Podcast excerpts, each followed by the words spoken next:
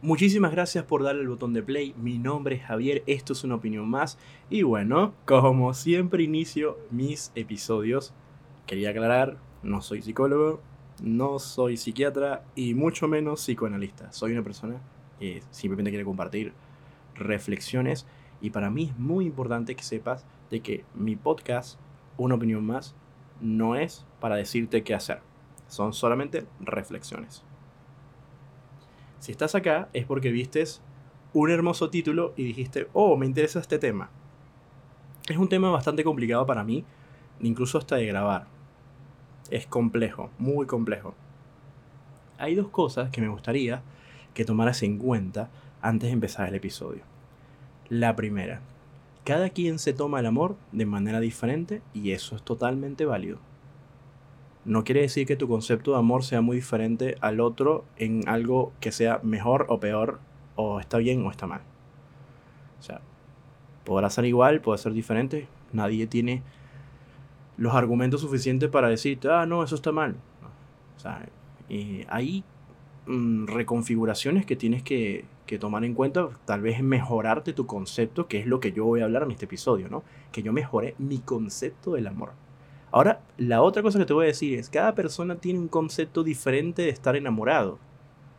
Vale, aplica lo mismo que te dije con el anterior concepto. Cada quien se toma el amor de manera diferente y es válido y cada persona tiene un concepto diferente de estar enamorado. Está bien. ¿Vale? Bueno, hablemos un poco de qué es estar enamorado. Y me metí en Google y adivina qué encontré.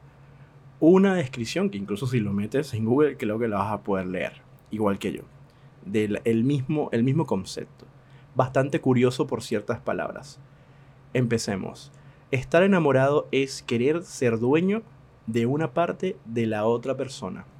Es la creencia de que esta persona es tan maravillosa que quieres que él o ella sea parte o una parte de tu vida. Una parte de ti también. Cuando te enamoras de esa persona, sientes un impulso intenso de consumir a esa persona de cualquier manera posible. Hay un par de palabras bastante raras, como por ejemplo dueño y consumir. Oye, mm, vamos a hablar un poco de la palabra dueño. Dice, estar enamorado es querer ser dueño de una parte de la otra persona. Suena fuerte ser dueño, ¿no? Bueno, eh, vamos a hablar de mm, cuando uno dice, eh, mi carro, mi jefe, mi auto, mi oficina, mi escritorio, mi amigo, mi mamá, mi perro, mi gato, mi hermano, mi pareja, mi novia, etcétera, etcétera. Ese mi a qué hace referencia? Que es tuyo. Entonces, si alguien le te pregunta, ¿de quién es ese lápiz? Y tú dices, no, es mío. Entonces, ¿quién es el dueño? Yo. Pero, es que el lápiz es un objeto.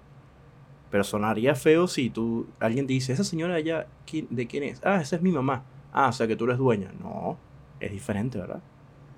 Bueno, nosotros sin querer nos adueñamos de cosas. Nos adueñamos de cosas sin querer. No nos damos cuenta. Y las hacemos nuestras. Bueno, cuando a ti te interesa a alguien realmente, tú quieres ser parte de esa persona. Tener como algo de esa persona que tú puedas decir, eso es mío y lo haces de manera inconsciente, por estructura social, por cultura, y eso es un sentimiento, una emoción, un deseo, una necesidad, ¿ok?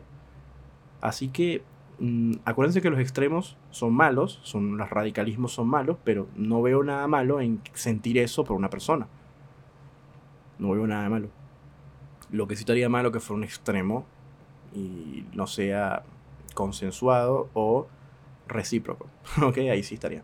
Luego viene la palabra consumir, que dices que sientes un impulso intenso de consumir a esa persona de cualquier manera posible. Bueno, consumir qué de esa persona. Consumir qué de esa persona. Consumir su, tiempo, su espacio, sus ideas, sus conversaciones, etcétera, etcétera. Así que bueno, la palabra consumir es bastante rara. Así que nada, vamos a dejarlo hoy a un lado. Porque yo diría más bien como compartir sería. Por ahí hay una sirena pasando, así que saludemos. Hola, señora sirena. Eh, vamos al siguiente punto. Cuando nos enamoramos, los cambios que podemos experimentar son... Mm, eso también apareció en Google. Eh, lo leí y muchos de ellos estoy de acuerdo, porque sí, pasa, ¿vale? Pasa. Eh, lo reflexiono de esta manera. No lo voy a leer, pero lo voy a reflexionar de esta manera. Estás conociendo a alguien y esa, eh, vas a sentir una intensidad eh, porque esa persona te gusta y vas a sentir una intensidad si esa persona te corresponde de una otra manera. Vas a sentir una alegría, una felicidad, pero a su vez también te genera nervios. Nervios, que es lo que le llaman mariposas en el estómago, eh, quieres que todo salga bien y la, y la frecuencia cardíaca va a aumentar, va a disminuir, así que ahí vas a tener un, un movimiento bastante fuerte. Eh, una cosa interesante también es que si esa persona te mueve, puedes dejar de hacer algo que tal para ti es importante o posponerlo por ir a ver a esa persona. Tener esa sensación tal vez de euforia. ¿ok? suele ocurrir que si no te corresponde o sientes alguna tristeza de por medio o preocupación o nervios, eh, sientas que pierdas el apetito o quizás eh, pienses mucho en esa persona al punto de que no duermas bien, etcétera, etcétera. Todo eso son síntomas, ¿no? ¿Qué te parece lo que te acabo de decir? ¿Te ha pasado alguna vez? bueno, buenísimo. Si te ha pasado o no, bueno, no pasa nada igual. Eh, somos humanos y dependiendo de nuestra edad y nuestras experiencias, cada quien tiene una historia que contar. Siguiente punto, ¿no? Y bueno, ¿para qué estoy hablando de todo esto? ¿Para qué estoy conversando de todo esto? Eh, debido a que, bueno, a mis 37 años, hora de eh, fecha de estar grabando este episodio, yo, Javier, eh, cuando era pequeño, cuando era niño y adolescente, era ese tipo de persona, todavía lo sigo siendo, que le gusta preguntar, porque le gusta estudiar, porque le gusta querer saber, no de manera obsesiva y negativa, sino en comprender, ¿no? Entonces, yo estudié en un colegio católico, en un colegio de monjas, eh, lo valoro y lo aprecio muchísimo haber estudiado ahí porque me enseñaron valores, estudié desde, desde el jardín de infantes hasta recibirme de segundo año de ciencia, o sea, lo que se llama bachillerato en Venezuela. El colegio se llama Unidad, eh, Educativa Eugenia, eh, Colegio Eugenia Rabasco, eh, quedan Los Chorros en Caracas. Eh, pasé gran parte de mi vida en ese lugar hice grandes amigos. Estudiamos todos juntos desde pequeño hasta grandes y bueno, luego por la situación de mi país, los 42 más otros más de otros grados inferiores y mayores se fueron a vivir a, sobre todo a Europa y a Estados Unidos. Em, yo me vine a vivir a Argentina. La, la cuestión es la siguiente. Uno tiene como una construcción. Eh, en mi familia hubo una construcción, en el colegio una construcción, y veía el amor de una manera muy quizás inocente, y creo que nos pasa a todos. Era como que quiero enamorarme, quiero conocer a alguien, quiero formar una familia. Y realmente cuando llego a la universidad, cosa que yo también tuve una novia estando en el colegio, cuando llego a la universidad empiezo a caer las realidades de la vida, ¿no? De que hay personas que vienen de otros lugares, de otras culturas, con otros pensamientos y los conceptos empiezan a variar y lo que yo quizás pensaba que el concepto que yo entendía de amor en mi inocencia, eh, la otra persona lo entendía también de esa misma manera y no, está mal, porque eso me llevó a diferentes situaciones, me, me hizo sentir desencajado, como que bueno, pero si yo soy tal, y entonces empiezo a desvariar cosas. Y bueno, eh, tenía que pasar para que yo darme, darme cuenta. Menos mal que me pasó. ¿eh? Así que luego eh, no aprendí lo más importante, que era, oye Javier, sabes que cada quien tiene conceptos diferentes de, de, amor. O sea, ya entendiste de que sí, pasa algo, pero tienes que entender de que em, no, no necesariamente tienes que tener pareja, puedes estar solo. ¿Por qué? Porque le tenía miedo a estar solo. ¿Por qué le tenía miedo a estar solo? Bueno, uno, primero, pensaba que el tiempo pasaba muy rápido y me, iba a quedar sin pareja. Dos, debido a que cualquier persona con la, eh, de familiar mayor que yo, eh, hola, ¿cómo estás? Mira, no tienes una novia. Presión. Tonta y estúpida.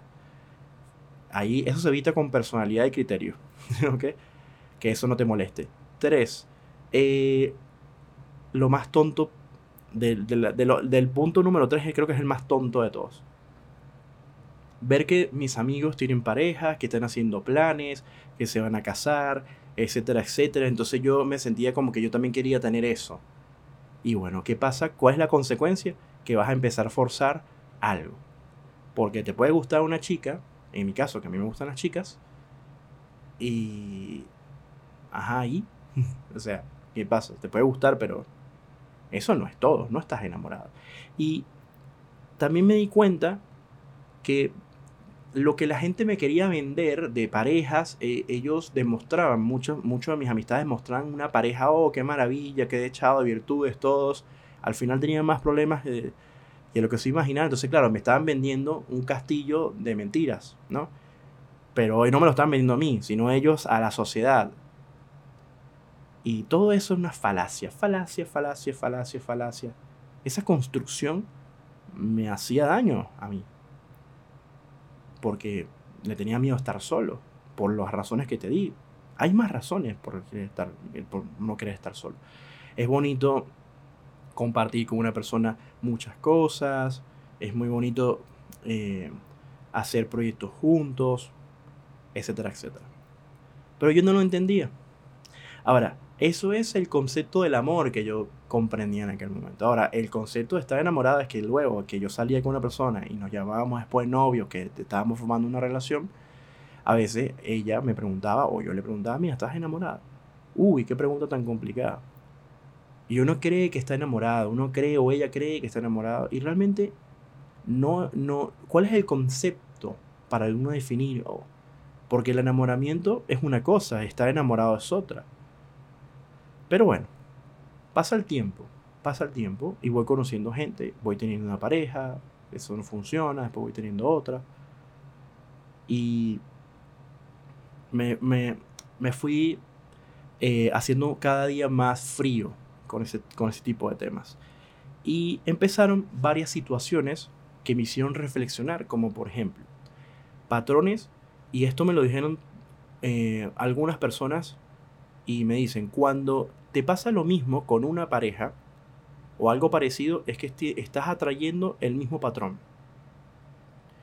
Y bueno, eh, puede ser bastante cierto, puede ser que no. Ahora, ¿qué fue lo que realmente me pasó? Eh, en una parte de mi, de mi vida, ponle en un rango de unos 8 años o 10, más o menos. Yo atraía relaciones en donde yo no me la llevaba bien con los padres de mis parejas. Sea porque esos padres me, me juzgaban por razones variadas y me hacían una guerra. O sea, porque querían que yo formalizara algo demasiado rápido con su hija e hiciera, o que no fuéramos del país. también me pasó eso. O sea, los padres querían que me, me, fuera con esa persona del país, los otros querían que me casara y los otros no me, no me, no me querían. Y eso desestabilizaba demasiada la relación. Punto número uno. Una persona me llegó a decir que cuando uno está con una persona, también uno se casa, también se casa con la familia. Habrán personas que me van a decir, oye Javier, eso es cierto porque yo lo estoy viviendo.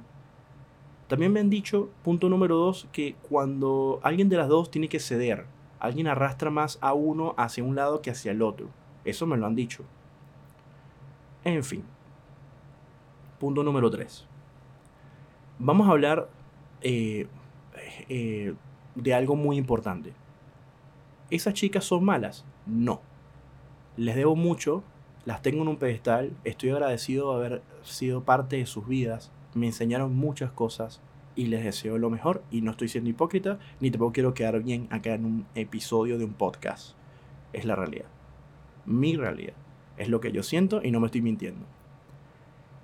Pero en su momento, en su momento, en cada una de esas relaciones, yo no entendía que el problema era yo porque yo siempre tuve la puerta ahí para irme, debido a que mi familia está desestructurada y mi mamá y yo somos los únicos. Eh, en un momento estaba mi tía, mi abuela y mi tío también, pero ellos fallecieron, pues ya eran adultos mayores. Así que cuando yo tenía 18, 19, 20 años, ya empezaron a, uno tras otro familiar de adulto mayor a irse. A la final me quedo con mi mamá nada más.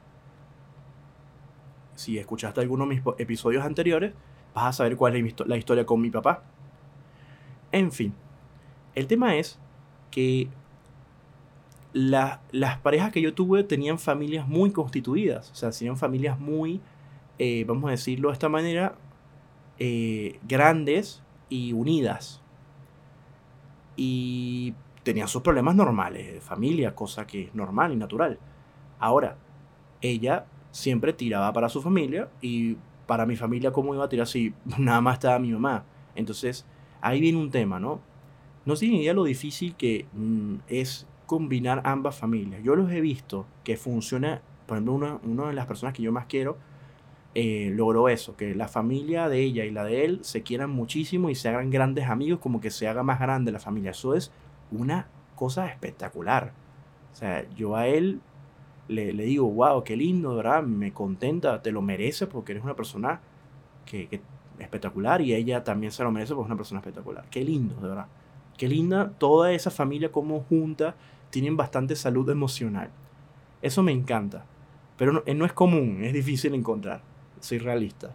Pero no es, no es imposible. Bueno, entonces yo tenía esas relaciones. Eh, vamos a ir con la primera, en donde los padres me atacaban. Me atacaban por algo eh, social. Es decir, eh, yo estudié una carrera que es relativamente nueva. Entonces, si tú dices que estudias ingeniería o estudias medicina, tiene peso, ¿verdad? Y como la chica con la que yo empecé a salir, que duré bastante tiempo con ella, duré seis años creo, eh, no recuerdo bien el número, ella eh, fue una buena estudiante, fue una buena estudiante en la escuela. Pero en la universidad no le iba bien porque la universidad es muy difícil. Es la universidad Simón Bolívar. Y bueno, si eres de Venezuela y conoces la Universidad José eh, Simón Bolívar, sabes a lo que me refiero. Ella estudiaba ingeniería de computación, una, una de las ingenierías más complicadas. Entonces, los padres, en su concepto eh, de hija que tiene, es, bueno, mi hija era muy buena estudiante, nunca tuvo novio, ¿ok? Y ella le iba bien en la escuela. Y luego se consigue un novio y empieza a ir a la universidad y entonces ella no le va bien en la universidad. ¿Quién es el culpable? El novio. Aparte que el novio no te va a ofrecer nada porque el novio estudia una carrera o estudia una carrera que eso es de gente loca, ¿ok? Que es el diseño gráfico. De gente loca y retorcida. Búscate un tipo, ingeniero, búscate un médico. Bueno, ahí pasan dos cosas. Ella es apegada a su familia. Y yo no puedo alejarla de su familia. Pero ella tampoco me defendía. Y entonces eso en ese momento, esos códigos que tienen que defenderte ¿por qué tienen que defenderte? O sea, e, es algo incómodo, es un problema que están trayendo sus padres a ella, que no tiene la madurez suficiente en aquel momento para poner las cosas como que en su lugar. Y yo tampoco tenía la madurez suficiente para enfrentarla y dar argumentos sólidos para que, eh, no sé, dejar que esa gente, quizás dejarlo así, de ese tamaño, y no darle tanta importancia, porque mi error mayor fue darle demasiada importancia a esa gente. En fin, si fuera Javier de 37 años, tomara mis cosas y me fuera y dejara esa relación, por mucho que la quisiera. Porque realmente la respuesta es la siguiente. ¿Ella va a soltar a su familia o su familia la va a soltar a ella? La respuesta es no. Y el tiempo me dio la respuesta que sí era así.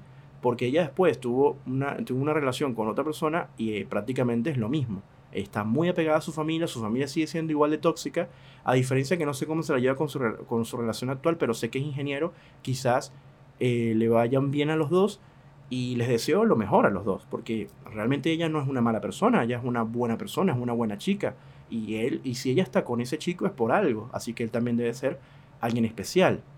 Pero éramos más niños, éramos más jóvenes, eh, teníamos mentalidades más de pochoclo o cotufa en la cabeza o palomita de maíz en la cabeza, como le en tu país, eh, popcorn en la cabeza, y no, no mirábamos más allá.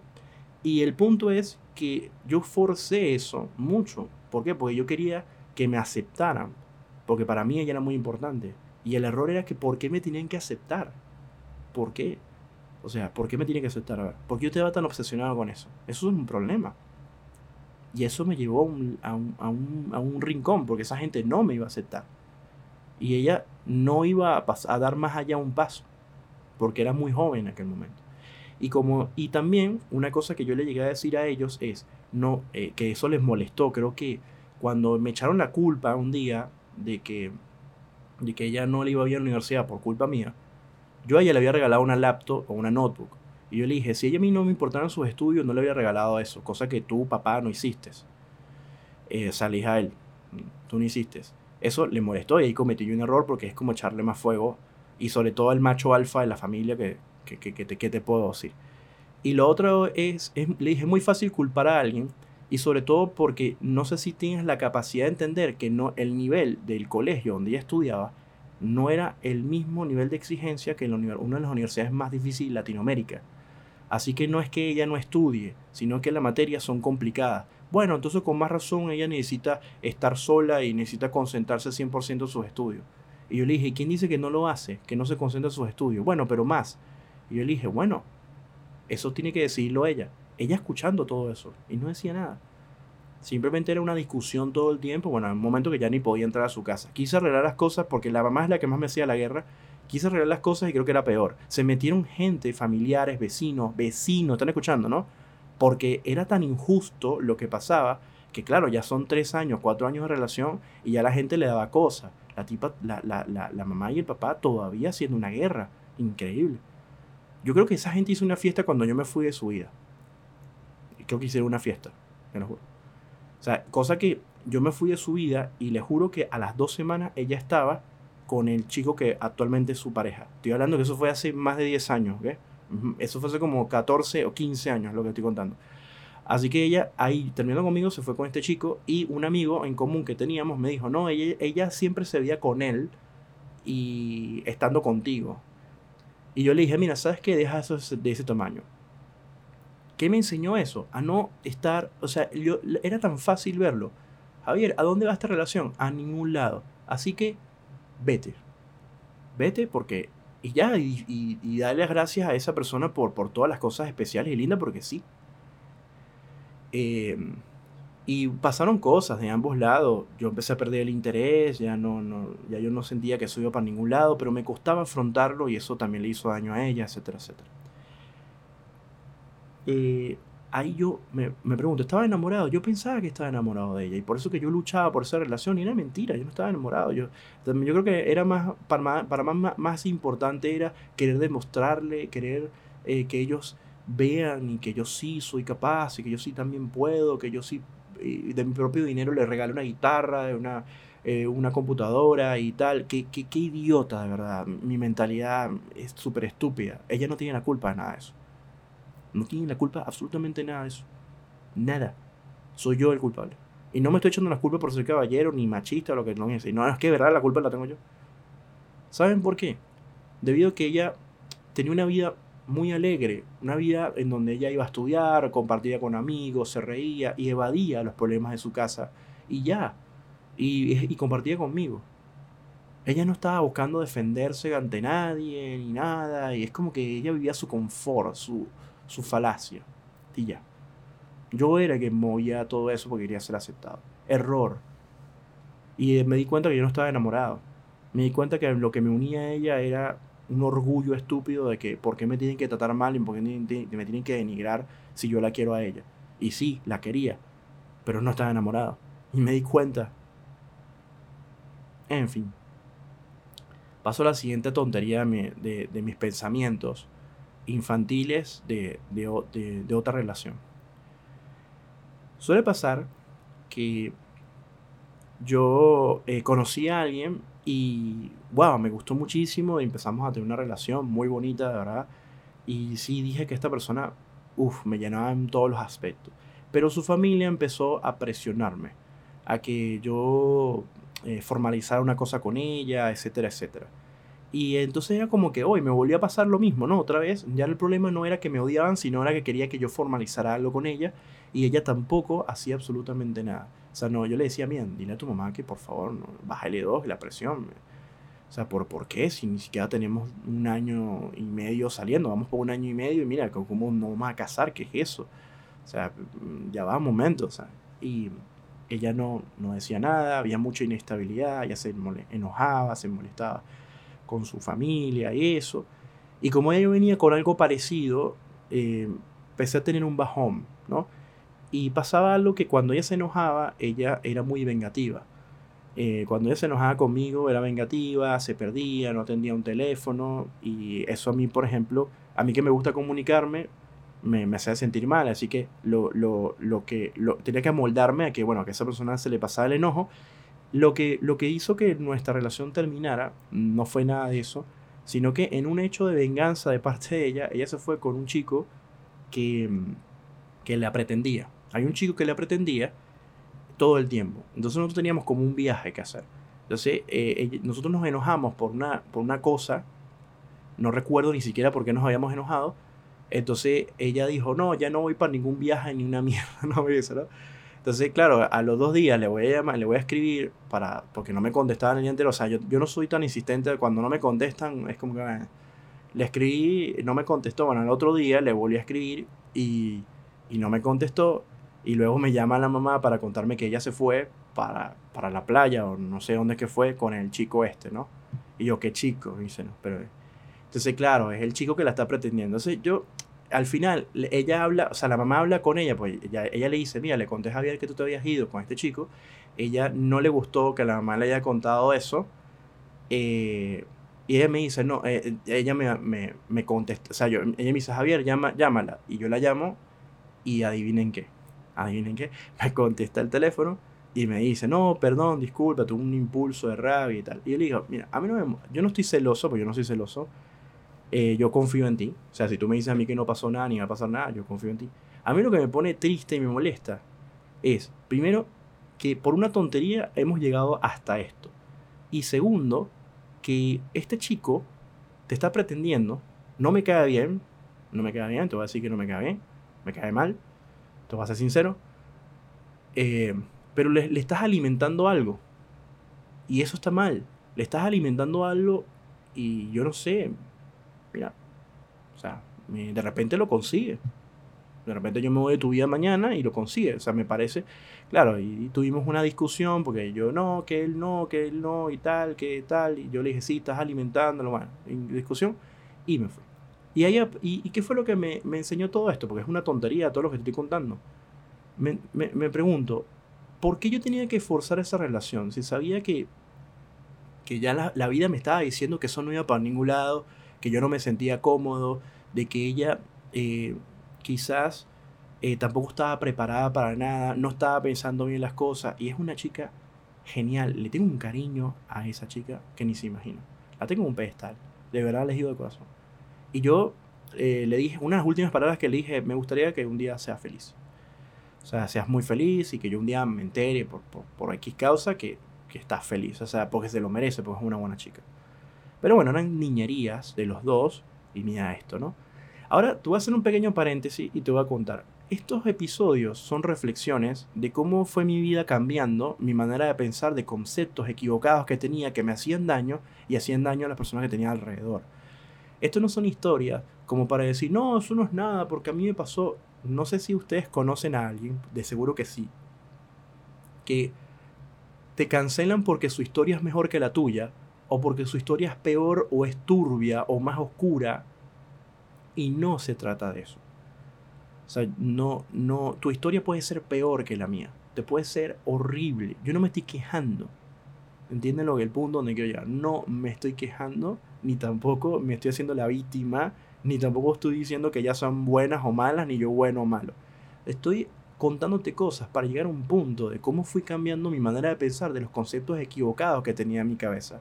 Ahora, eh, en, la, en la descripción del episodio está mi correo electrónico. Si quieres me puedes escribir cuando quieras y me puedes decir, oye Javier, habla de cosas más graves, como por ejemplo, ¿qué piensas de los asesinatos, de los acosos, de las violaciones. Yo, te puedo, yo puedo hablar perfectamente de ese tema, que son temas más graves, más delicados y mucho más fuertes en la sociedad. Yo no estoy hablando nada de eso, estoy hablando de las cosas tontas que nos ocurren a nosotros en el marco de la legalidad. Fuera del marco de la legalidad no estoy hablando de eso porque yo no la viví, ¿ok?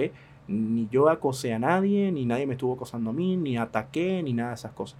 Ojo, de acosar, estamos hablando eh, que a veces uno sin querer acosó a alguien por, pero fue un acoso tipo, em, quiero saber esto, pero ¿por qué? Porque tal vez querías una explicación de alguien y no te la dio. Creo que te ha pasado con un amigo, con una amiga, con alguien te ha pasado, de que no te da una explicación de algo, te has quedado como como, y has preguntado y has preguntado a esa persona, no te ha respondido, te ha dicho no, hasta el momento que ya deja de insistir porque no, y ahí tú dices, oye, sí, eso era un acoso, sí, era un acoso, porque no estabas respetando eso. Bueno, eso creo que fue uno de los acosos que he cometido en mi vida con una, persona en querer saber algo. Vale, eso, eso. Y fue por, por email, ni siquiera por, por llamada telefónica. ¿Ok? Eh, y no fueron muchos, fueron pocos, eh, muy pocos. Y lo pensé después con el tiempo, oye, eso fue una cosa. O sea, hay que respetar. Y eso me enseñó, si no hubiera pasado por eso, me enseñó. Que allá es donde voy al siguiente punto. Esa es la próxima historia que te voy a contar. Entonces hay que ser realista. Oye, sí, todos hemos cometido. Aquí nadie está libre de, pecado. Todo el mundo eh, nos hemos equivocado. Lo importante es reconfigurar, reflexionar, avanzar, no volverlo a hacer. Y tampoco que venga una persona y como a mí me hicieron daño, entonces yo también tengo que estar a la defensiva y atacar porque o yo no sé quién eres tú, porque me puedes hacer daño. Mira, cuando una persona viene así con esos códigos, yo me retiro porque esa persona no está preparada para tener nada, porque le hicieron daño y tiene, necesita su tiempo para sanar. Entonces cuando yo apenas veo que una persona me viene con esas, y me pasó el año en el 2019, salí con una chica oye, qué genial esa chica. Pero estaba tan a la defensiva, les juro, estaba tan a la defensiva, que yo preferí irme. Y tú sabes que ella lo vio tan mal que yo me haya ido. Ella piensa de que yo me fui porque por otra cosa. Y yo le dije, no, mira, estás bastante, tienes que sanar una cantidad de cosas. Y se enojó de una manera por lo que le dije. Y yo le dije, perdón que te lo diga, o sea, me estás preguntando, te lo voy a decir. Nos conocimos y estás hablándome mal de los hombres, diciéndome que todos los hombres son una mierda, que tuviste relaciones, que te acosaron, que te atacaron, que no sé qué. Y yo le dije, pero mira, lo lamento mucho por todo lo que pasaste, y de verdad, lo lamento, lo lamento muchísimo. Lo lamento, yo, yo, no, yo, no, yo, no, yo no haría algo así, pero pero ya hemos salido varias veces y, te, molestas y me conmigo por cualquier cosa. Estábamos viendo Toy Story, por ejemplo, Toy Story 4, la película de, Pixar, y entonces empezó, no, esto es un machismo, no, que eso es una mierda, no. Y, y, estamos viendo, entonces va y apaga la televisión, no, no sigamos viendo, no me gusta esa película, una mierda. Y yo me quedo así como que, pero ya va, o sea, ni siquiera me preguntaste si yo la quería seguir viendo, o sea, ¿por qué tengo que dar la peli? O sea, pero disfrutemos de las cosas, o sea, no, no, no pasa nada. O sea, e, ella necesitaba sanar. Necesitaba sanar, eso era todo. Y, yo no, no quería hacer ese trabajo porque no estaba enamorado. Porque por mucho que la conocí y me cae bien, preferí dejarla tranquila. Porque es que no sabes cómo termina eso. No, no lo sabes. Ojo, no la estoy justificando, ni tampoco me estoy justificando a mí. Simplemente son cosas que pasan. Y no la estoy criticando a ella.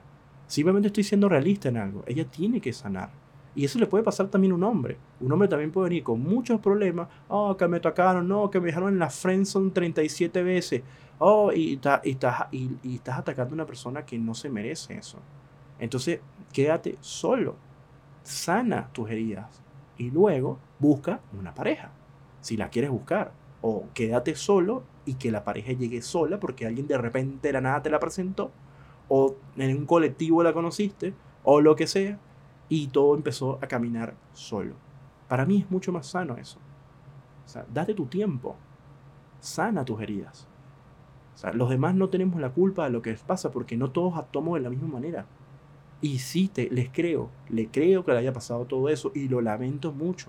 Si tuviera una máquina del tiempo, mira, le, le, le, sacaría esa... Bueno, eso sería estúpido, ¿no? Porque yo no soy quien para para lo que tiene que vivir una persona, ¿no? Pero, o le regala la máquina del tiempo si lo quiere cambiar. Eh, pero bueno, eso. Y mi reflexión es que en ese aspecto tiene que ver con que yo mm, soy bastante empático con varias cosas y yo me hubiera llenado de empatía con ella y le hubiera querido como que ayudar y eso y me fue muy mal cuando tomé esa actitud. Me fue muy mal. Entonces aprendí a dejar que la gente tome sus propias decisiones. Eh, aprendí a que si no me lo piden, no lo hago. Y que aprendí a que si una persona me da sobreentendido algo, le pregunto para confirmarlo. Y si no me lo responden, le digo, bueno, yo te di la oportunidad también de preguntarte, pero aquí las cosas son 50 y 50. Ah, que es muy feo lo que te estoy diciendo que es 50 y 50, pero sí es verdad, te estoy preguntando. ¿Quieres que haga esto? No, que suena muy feo que yo te lo pida. Yo te lo estoy dando sobreentendido. Esos son tus códigos. Mis códigos son más simples. Puedes hablar conmigo lo que tú quieras. No me voy a molestar, no me voy a ofender, no me voy a enojar. Tienes esa libertad porque construí una salud emocional. Entonces, ahora ustedes que me están escuchando, les digo, construí una salud emocional. Puede venir una persona a hablarme mal de lo que ustedes quieran, no me voy a enojar. A mí no hay político que me ofenda, ni política que me ofenda, no hay movimiento que me ofenda. Yo puedo hacer un chiste, puedo hacer una joda, puedo hacer una reflexión, puedo hacer una, un análisis, pero en el fondo no estoy ofendido. Ni estoy molesto, ni nada. A veces las personas no entienden que uno usa el Facebook, por ejemplo, para hacer memes o chistes o de joda. Y que la gente que yo tengo en el Facebook, por ejemplo, eh, piensa igual. Entonces nadie se está ofendiendo. Quizás metes a alguien nuevo y empieza a comentarte, no, no estoy de acuerdo, le digo, es un meme, es una joda. Y te digo algo, sí, tienes razón, si te ofendiste, te lo respeto, que te hayas ofendido, te lo respeto. Pero se me había olvidado comentarte cuando te ingresaste en mi Facebook que toda la gente que está acá nos reímos de todo, hasta de nosotros mismos, y lo vemos bien y no pasa nada. Ya. O sea, nadie está enojándose con nadie acá. Nadie. Y si te molestó esto, bueno, perdón, pero es un meme, es un chiste.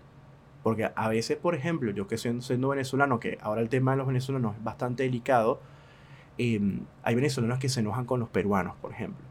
Eh, no, ¿qué tal? Que los peruanos, mira, los ecuatorianos, los panameños. Y yo le digo, no puedes mencionar a todos los peruanos, ni a los ecuatorianos. No todos son así, o sea, son países que tienen muchas cosas lindas, muchas cosas eh, también por, por mejorar, como todos los países del mundo. Y, yo tengo, he hecho amigos peruanos acá en Argentina, he hecho amigos ecuatorianos acá en Argentina, en Perú, perdón, eh, fui a Perú, em, allá en, en, Venezuela también hice un par de amistades ecuatorianas, peruanas, eh, panameñas. No, no, no pasa nada malo, o sea, hay, hay, hay, peruanos que se me han acercado a mí y me dicen, oye, lamento mucho lo que te pasa en tu país. No porque un peruano venga y te ataque, venga, y eso tiene que extrapolarlo también en cuestiones de pareja. O sea, no es porque, ah, no, eh, de repente te gusta una persona, entonces, que eso también lo he escuchado y está mal. Entonces, no, bueno, es, que es peruana y yo no, a mí no me gustan los peruanos. Bueno, listo. Es como que, ah, a mí me gustan los chilenos. Ah, ¿qué es eso? O sea, o sea, date la oportunidad, mira, no importa que sea de donde sea, oriundo de donde sea, date la oportunidad. Date la oportunidad. Tú no sabes esa persona lo que te puede aportar, lo que te puede enseñar y si, claro, esa persona viene con problemas o con cosas, bueno, tienes la puerta para irte y siempre comunicando y bueno, vete y ya.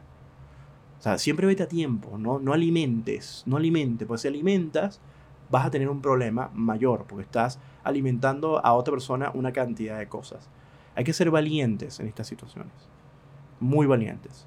Así que para mí, eh, el objetivo de todos estos episodios es reflexionar no tiene que estar de acuerdo conmigo. Perdón que iba a tomar un poquito de agua. Eh, déjame tomar agua un momento.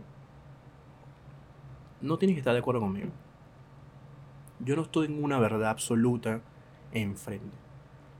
Para mí lo importante es, analízate por un segundo qué estás haciendo, si vale la pena lo que estás haciendo y a dónde quieres llegar.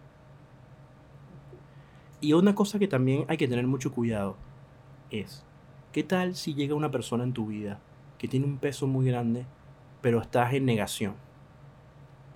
yo, no estoy, yo no estoy en negación. A, mí, por ejemplo, llega una persona que tiene peso en mi vida y lo veo viable y yo me abro 100%. Y soy una persona cariñosa, dada, como soy yo. Soy yo. Yo con esa persona, sin barreras, sin problema. Y si mañana no funciona, bueno, me quedo con la satisfacción que lo intenté. Y les cuento una, anécdota de, de, cómo he mejorado mi vida con la parte sentimental.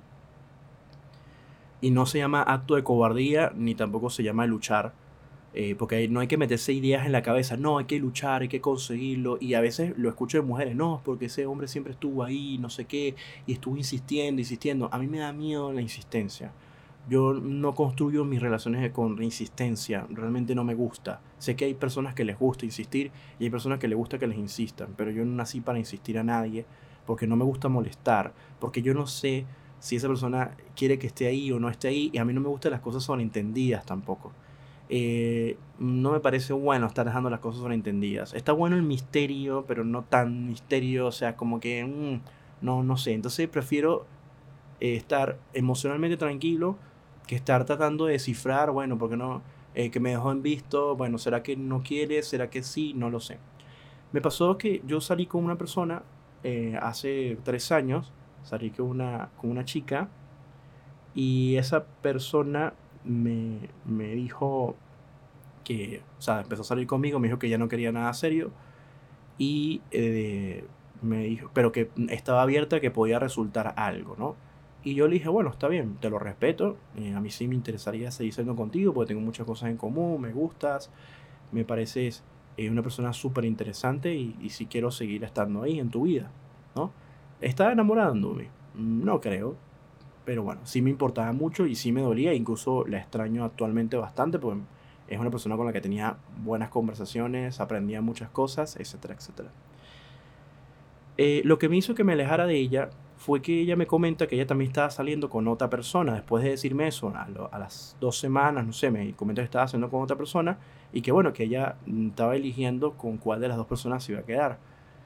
Y mm, yo le dije, mira, te la voy a poner fácil. Si quieres yo me voy de tu vida, eh, porque yo no, no quiero participar en esto. Y me encanta que me hayas sido sincera y, o sea, te lo valoro muchísimo esto, pero no quiero participar en esto. O sea, no, no. Siento que me siento como si estuviera compitiendo con otra persona, sobre todo algo tan importante como es estar contigo. Y yo no estoy diciendo que lo que estés haciendo esté bien o está mal, porque yo no soy quien para decirlo.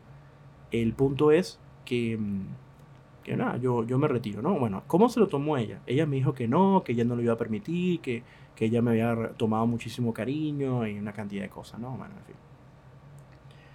Así que eh, lo que me dijo con palabras no lo demostró, nunca, o sea, sí me escribió un par de veces después, pero después no me escribió más, después me enteré que ella se hizo novia con ese chico eh, y nada, le deseo lo mejor que le, que le vaya bien porque realmente... Y también es al chico, o sea, le deseo lo mejor. Eh, no sé si ella, le, me imagino que también le habrá contado a él que está saliendo con otro y él lo aceptó, perfecto. Y la pregunta es, ¿me criticas por haber tomado esa decisión o no me criticas? ¿Por qué me, por qué me fui de la vida de esa persona? ¿Porque ella hizo algo malo? La respuesta no estaba haciendo nada malo porque fue muy sincera. Quizás puedes decirle, bueno, pero diste haberlo dicho de un principio. Lo dijo después de estar saliendo por lo menos unos dos meses, ¿no? Me lo dijo.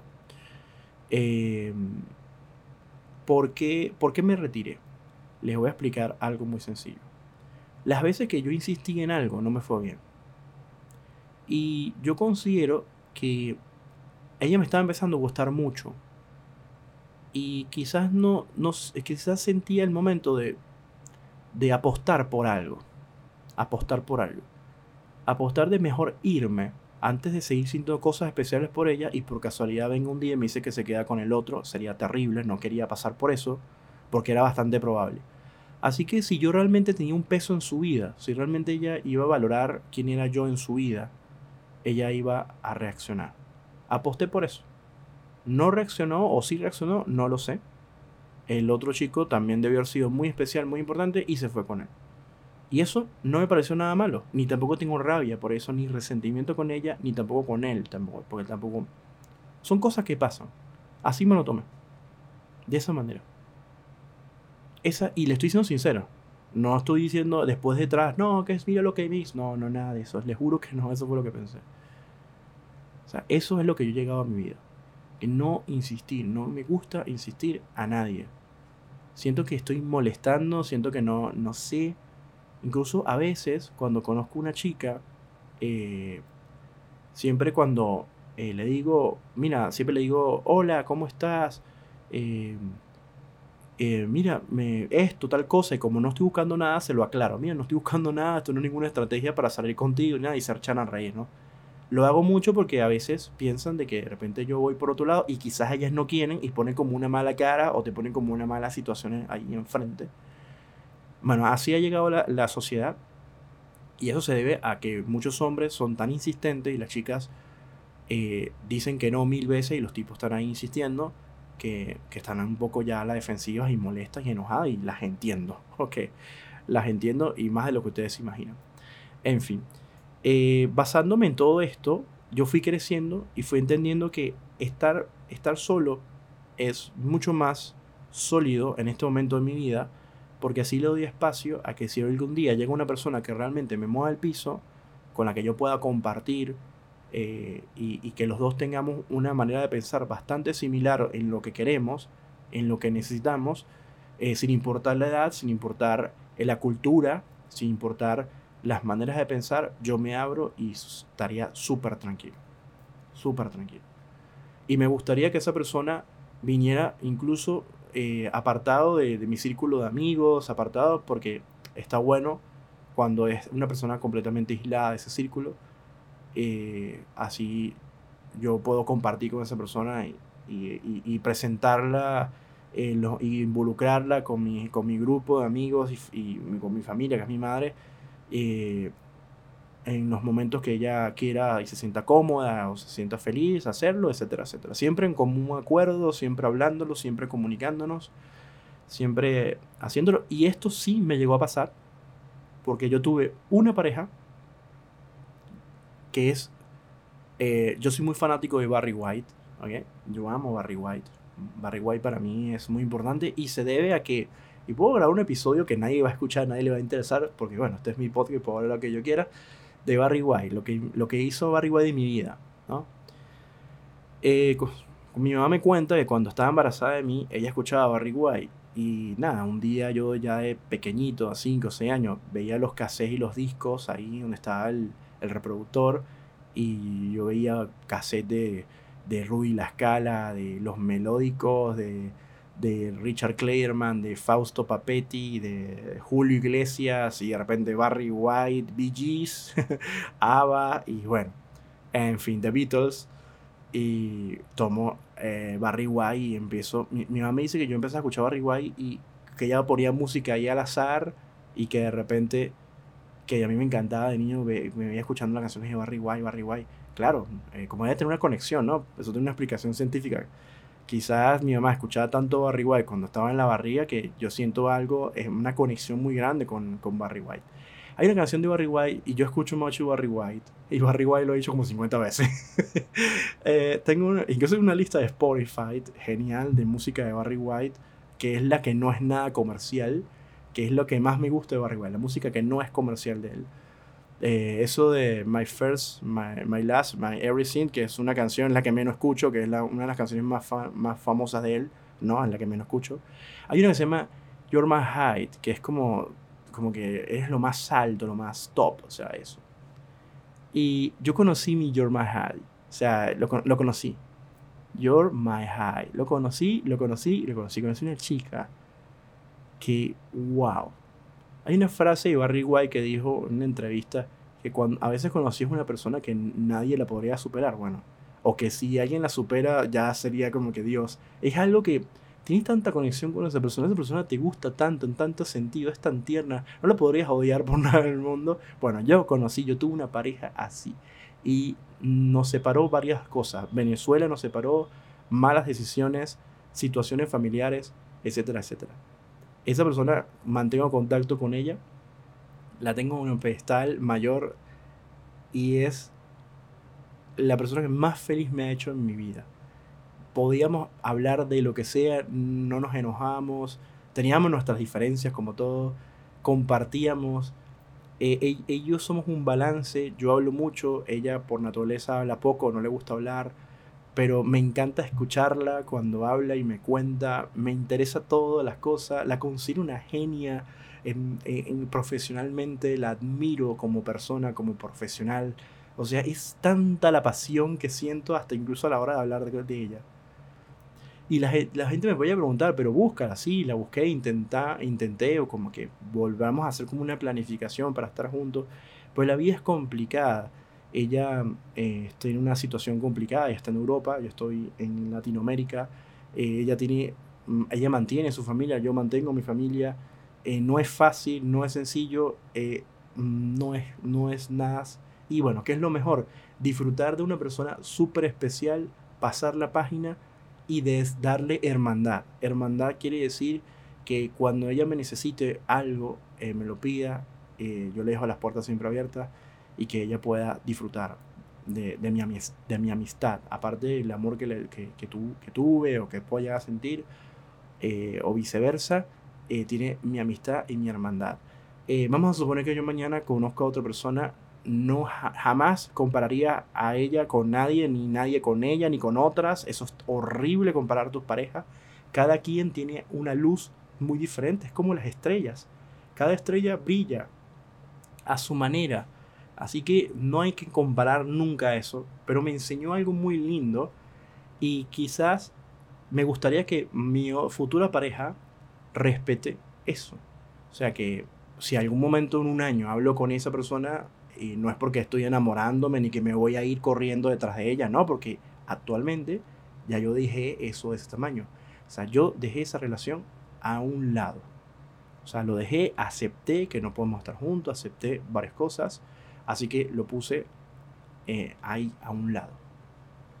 Y ella también lo hizo, y yo también le deseo que ella conozca a alguien que, que la quiera, que la valore, que la aprecie que, le dé todo lo mejor, lo más bonito de la vida, porque se lo merece, por, por lo gran ser humano que es y por, por haberme enseñado las cosas maravillosas de la vida. Entonces, este episodio está dedicado a personas como ella, que cambian tu vida, que te enseñan más allá de las cosas que uno piensa, te enseñan de que sí es real el amor y el concepto que yo tenía del amor. Y sí es real el concepto de lo que uno dice estar enamorado. Sí es real.